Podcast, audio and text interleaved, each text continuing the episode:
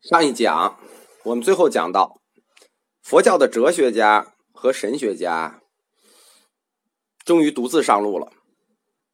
佛教哲学家从观察一个人的形象的演化，上升成了对人生的逻辑推演。这个过程就叫哲学化，从具象到概念，从运动的本身到运动的逻辑。这样做，正面意义是什么呢？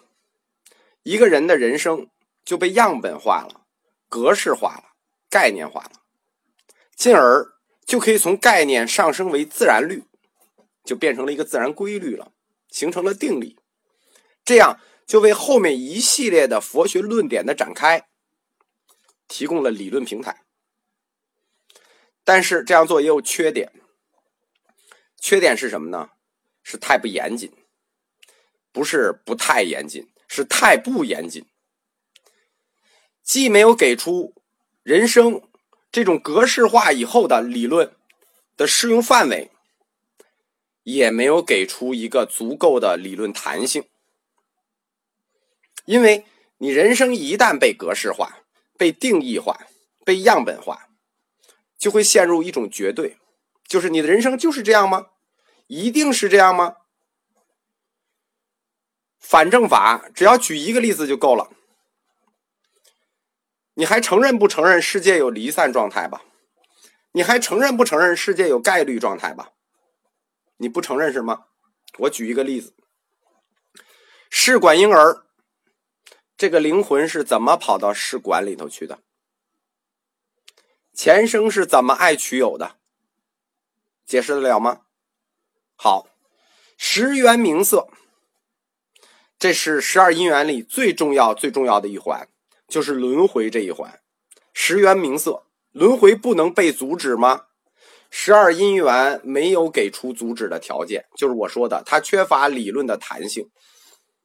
那我就给杜蕾斯来做一个免费广告，叫杜蕾斯时刻，挡住你轮回的路。从此你只有 happy。你没有十元名色了，你以为你轮回的路好走啊？杜蕾斯时刻等着你呢，你别轮回了，这就是我说的，你缺乏理论弹性，一个小问题就能把你打倒。科技进步了，认识论也要进步，不能说因为当时这个情况，当时的历史情况里头没这个事儿，所以我就要把这套认识论。当真理永远继承下去，继承到永远，甭管你科技怎么进步，你的认识论怎么进步，我就非得绕着一个圈儿往老概念上去套，拿老概念来解释新事物，非得解释圆了。这样做没有任何意义。在这点上，佛教的基础理论是要跟基督教学习的，要面对科技的进步，要正视有新的认识论。不能永远去守着那几本一千多年的老经书，没完没了的读。一种认识论覆盖百分之八十的真理，那就很了不起了。不要非把那百分之二十解释不了的东西硬往这个理论上套去解释。这样做的结果，最后不是沦为了迷信，就会沦为狡辩。有的佛教学派这种狡辩性特别的强，就是这个原因。就是非要去解释那解释不了的东西。九因缘说，把人生之始定在了食神上，或者说灵魂上。其实，这在学理上还是向婆罗门教的一种妥协，有人来自于天的一种嫌疑。因为灵魂这个东西，对吧？食神、神灵。灵魂嘛，这多少还是能跟神挂上钩的，对吧？灵和神还是能挂上钩的。你说他是神呢，不合适；你说他不是神呢，他也有点不合适。所以我们中国人就翻译食神、魂灵。但是到了十二因缘说，人生的本体就被归结成了无名，是无名的产物，你的人生就是无知的产物。虽然这一环极其的生硬啊，太生硬了，就我们课里讲过，这一环就是直接宗教学判断，前十一环全部是逻辑推演，忽然最后给你个宗教学判断，就打的你外焦里嫩。尤其是针对佛教，他在这个理论里自居了真理裁判者这个角色，就是我们说的，你就天生的名，你就天别人天生的无名，这不就是真理裁判者吗？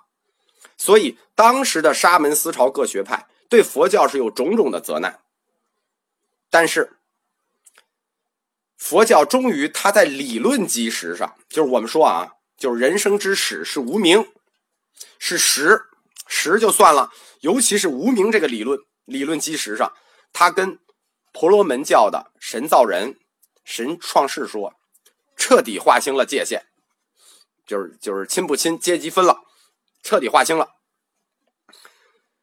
大家在考虑佛教理论体系和佛教的一些哲学命题的时候，要关注一个点，一个要点，这个是以前佛教研究里。不常注意的一点，就是在这一个历史时期里，就是在这个理论提出的历史时期里，当时的社会情况是什么样的？就是我们说的，不要脱离现实去讨论问题，不要用我们后世学者的眼光去孤立的看理论，孤立的解释这个理论。这就是黄仁宇先生提出来的叫大历史观的概念，在佛教哲学里，我们称为大佛学史观。为什么会提到大佛学史观呢？佛教它是作为反抗婆罗门教的一支部队诞生的，从一个沙门思潮的小学派，最终演化成了沙沙门思潮的领袖，反抗军的主力，所以他是有政治目的的，他是有神学目的的。首先，他就要推翻婆罗门教的三大基础理论。什么呢？神创世、神造人、神主宰，就是说，我们通过大佛学史观就知道佛教的使命是什么：打倒神创世，打倒神造人，打倒神主宰。这是佛教最基本的任务，也是当时他在他的历史条件下被赋予的根本任务，包括。就是后面的原生法，包括我们现在学的什么中观唯识，这不拉不拉的，这都是买一送一了，这都是很久以后的事情了。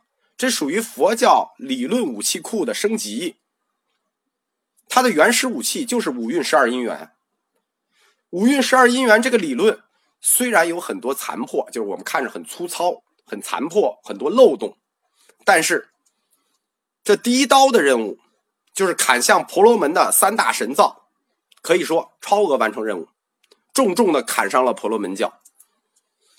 十二因缘的理论既然确立了，那么本体论的另一半，人的构成与运动，那就彻底算阐述完了。我们说嘛，本体论两半，前面一集叫做世界已成半个本体论，现在就是人已成另半个本体论也成了。作为一个点。或者说，一个瞬间的人，我们是用五蕴论去解读的。在五蕴论里，我们不厌其烦的解读了人是点状存在，就是人的描述有点的、有线的、有面的。五蕴就是这个点。作为线的人生链条，或者说人的命运运动论，那佛教哲学就推出了十二因缘做解读。那这就是一条线，因为十二因缘就是一个。推导的逻辑环，因为 A 所以 B，因为 B 所以 C，因为 C 所以 D，巴拉巴拉巴拉，每一环都是上一环的结果。但是，在这个人生的链条这条线里头，我们只看到了小因小果。什么叫小因小果？因为 A 所以 B，因为 B 所以 C，没有看到大因大果。那么大因大果是什么呢？我们下一讲讲。